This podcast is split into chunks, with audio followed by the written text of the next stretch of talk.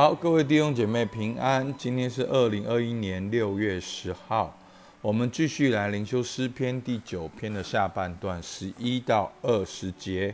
好，我现在一起念一遍给大家听。应当歌颂居西安的耶和华，将他所行的传扬在众民中，因为那追讨流人血之罪的，他纪念受屈的人，不忘记困苦人的哀求。耶和华，你是从死门把我提拔起来的，求你怜恤我，看那恨我的人所加给我的苦难，好叫我诉说你一切的美德。我必在西安城的门因你的救恩欢乐。外邦人陷在自己所缺的坑中，他们的脚在自己暗设的网罗里缠住了。耶和华已将自己显明，他已施行审判。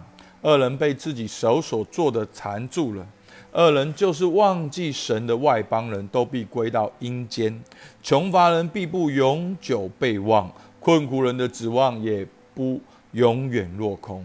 耶和华，求你起来，不容人得胜。愿外邦人在你面前受审判。耶和华，求你使外邦人恐惧，愿他们知道自己不过是人。阿门。那今天接续昨天第九篇，好，我很快的复习一下。好，前面的第九篇，好，一到二节是赞美的宣告，三到六节宣告神的作为，七到十节宣告神的属性，好，就是神的名。好，还记得昨天那段很棒的经文，第九篇第十节说：耶华认识你名的人要倚靠你，因你没有离弃寻求你的人。所以呢？好，昨天是这样，所以今天呢，诗人继续祷告说：“呼召来歌颂。”他呼召大家来歌颂什么呢？九章十一节，应当歌颂居西安的耶和华，将他所行的传扬在众民中。所以，上帝这样的好伟大，上帝这样的公义，上帝这样行伟大奇妙的事情，让我们起来歌颂居西安的耶和华，将他所行的传扬在众民中。所以呢，今天我们又再一次的看到这个传扬。好，昨天诗人说：“我要一心称谢耶和华，我要传扬你一切奇妙的作为。”所以今天诗人再一次的说：“我要将他所行的传在众民中。”所以弟兄姐妹，我们有需要的时候要来祷告，阿妹没有问题的。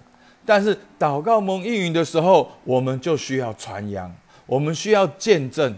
我们需要不断的去诉说神的大能，这是一个诗人的一个正常的反应。他会呼求，他会祷告，可是他也不断的宣告说，他要传扬神的作为。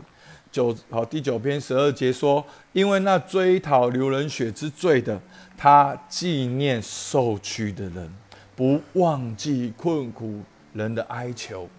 我要传扬神的作为，因为他纪念受屈的人。他不忘记困苦人的哀求，所以弟兄姐妹，多美好的一句话！上帝纪念你的受屈，上帝不忘记你的哀求。所以诗人第一段讲到呼召来歌颂，而第二段他呼召来歌颂的时候，他就想到他过去曾经的经历。所以在诗篇里面的祷告是很直接的、很自然的、很人性化的。其实。怎样祷告？怎样祷告是人后来的归纳跟分析。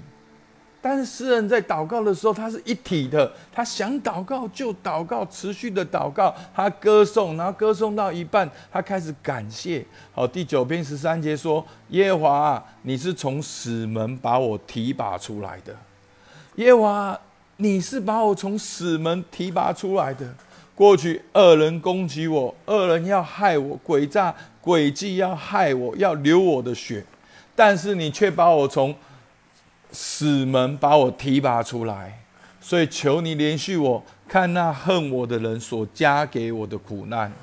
所以主啊，求你怜恤我，因为你过去曾经提拔我。主啊，求你怜恤我，好叫我好第十四节说，好叫我诉说你一切的美德。所以弟兄姐妹，我们的口有很多功能。我们的口可以祷告，可以呼求，可以呼吁，但是我们的口也可以歌颂，可以传扬，也可以诉说神的美德。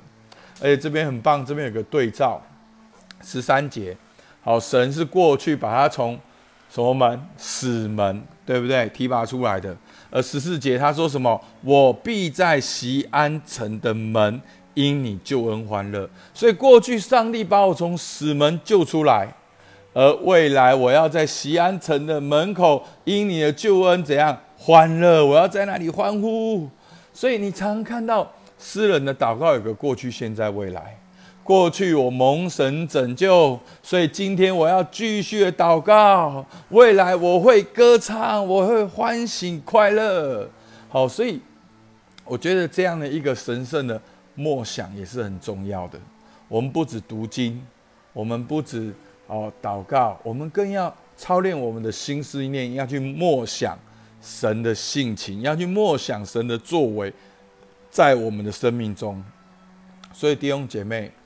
疫情来的时候，你可以想象最不好的结果，但是我们也可以想象，在这个最不好的结果当中，有上帝的介入，有神的工作，有神的名、神的属性在这当中的时候，会发生什么事情？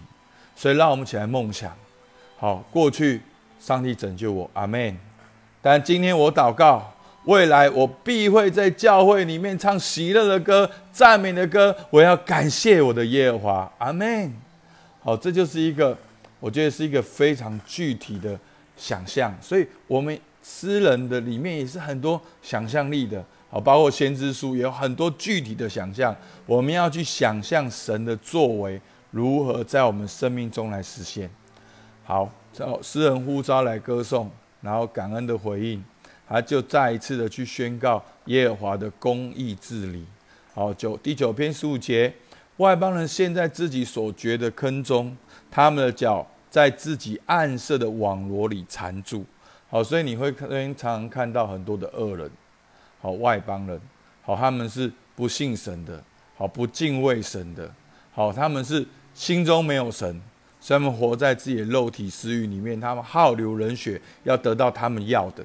所以诗人说，他们脚会在自己暗设的网罗中被缠住，而耶和华已经显明，他已施行审判，恶人被自己手所做的缠住了。